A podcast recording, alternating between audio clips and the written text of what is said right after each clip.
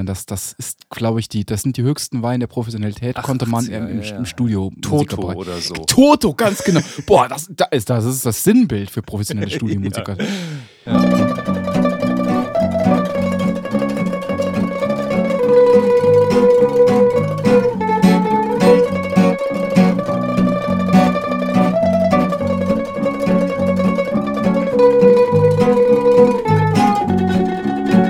Das, also, das, das war die allerhöchste, das waren die Weltauswahlspieler der, der Professionellen. Ja, ja, Wobei man im Nachhinein natürlich sagen muss, ähm, da wurde auch immer viel hineingeheimnist und die Professionalität, die, die auf jeden Fall sicherlich berechtigt diesen Musikern unterstellt wurde, lag aber nicht in dem, was man sich immer gedacht hat, was, was es sein müsste, nämlich so ein 1A alles vom Blatt spielen. Mhm, Und das ja, ist immer so ja, eine, ist ich der deutsche Professionalitätsbegriff bei den, bei Ja, den ja, ja, ja, das Dem legst du irgendeine. Partitur hin und Ja. dann spielt der alles zacke, zacke, zacke vom Blatt, egal bei welchem Tempo und egal, Ja, und egal ja, wie schnell. Ich glaube, dass das können die wahrscheinlich nicht schlecht, aber ich glaube, darum ging es nicht. Ich glaube zum Beispiel, dass Steve Ja. Lukather, der Gitarrist, ähm, Steve Lukather, dass der mit Sicherheit ein passabler Blattspieler ist, aber nicht der Beste der Welt Mhm. und dass der einfach ähm, dafür gebucht wurde, dass er immer zur rechten Zeit die rechten Noten gespielt hat und dass er, dass man dem, Mhm. dass er sofort, Und wie da- du gesagt ja. hast, er auch gesagt, eben gesagt, gebrannt hat. Der, der, hätte, Ja, der, ja, ne, der hatte okay, dann, dem konntest du acht Takte geben und dann brauchte der keine Aufwärmphase, der rotzt dann innerhalb kürzester Zeit so ein Ding dann, wo du sagst, ja, perfekt.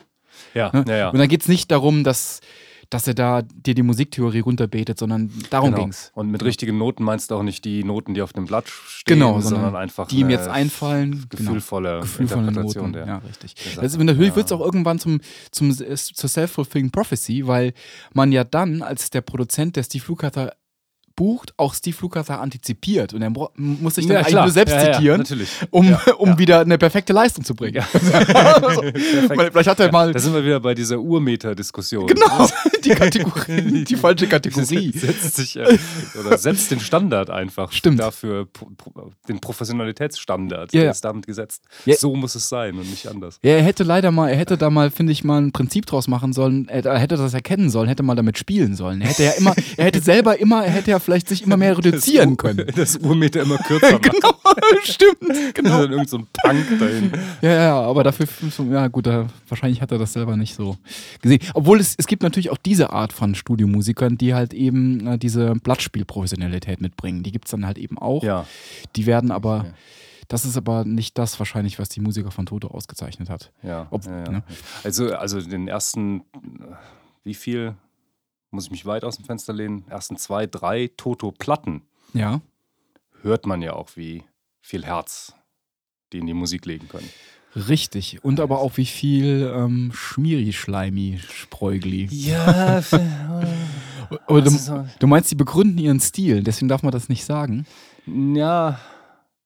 Nee, mir gefallen die einfach so gut. Ja, mir auch, klar, das sind auch einige, nicht so die sind ja, viel Negatives ich mein, drüber sagen die will. sind ja leider auch noch sehr musikalisch, alle die Jungs. ja, das also es- sowas meine ich. Ne, deswegen, man, man kann Ja. denen natürlich irgendwie in gewisser Art und Weise eine Breitbeinigkeit und eine ähm, äh, wenig intellektuelle ähm, Distanz zur Musik unterstellen.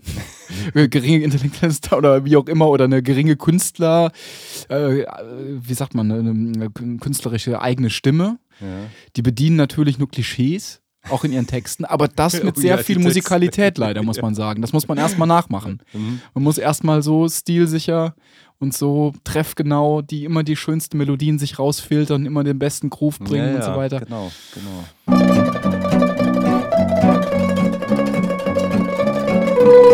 Im Übrigen, kleine Anekdote zu Toto. Äh, ganz, ganz schlimm.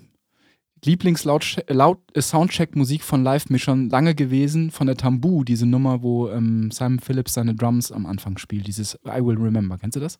Ja, ich kenne das.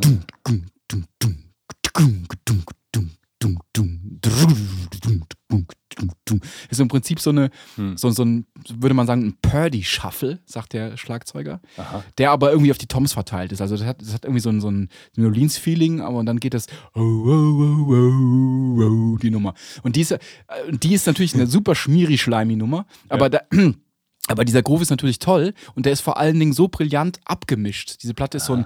Toto hatte auch immer ganz brillante Toningenieure. Mm. Und diese Platte zum Beispiel und zusammen mit der Nightfly, die prägen eine ganze Generation von Soundchecks. Oh, okay. Äh, so irgendwie einen guten Toningenieur läuft immer die Nightfly oder. aha, aha. Da Weil daran kannst du gut Höhen testen, weil irgendwie durch die Akzente des Schlagzeugs und Bässe, weil die Trommeln so Ja. satt gemischt sind und wenn du die Aufnahme genau kennst, kannst du das dann alles übertragen auf die Anlagen, in denen, bei denen du dich dann befindest. Und diese Ja. Platten, die sind so. Oh, Ah, muss ich auf jeden Fall nochmal. Die Nightfly habe ich, die, die tote Platte, die, die neueren. Ja, ja, genau. Der ich- Tambu ist auch schon eine für mich, eine der neueren. Aber wahrscheinlich ist er Ja, mit, genau. mittlerweile ist die in der Mitte angesiedelt. Oder in, im hinteren, in der hinteren Hälfte des. Nichts mehr zu tun.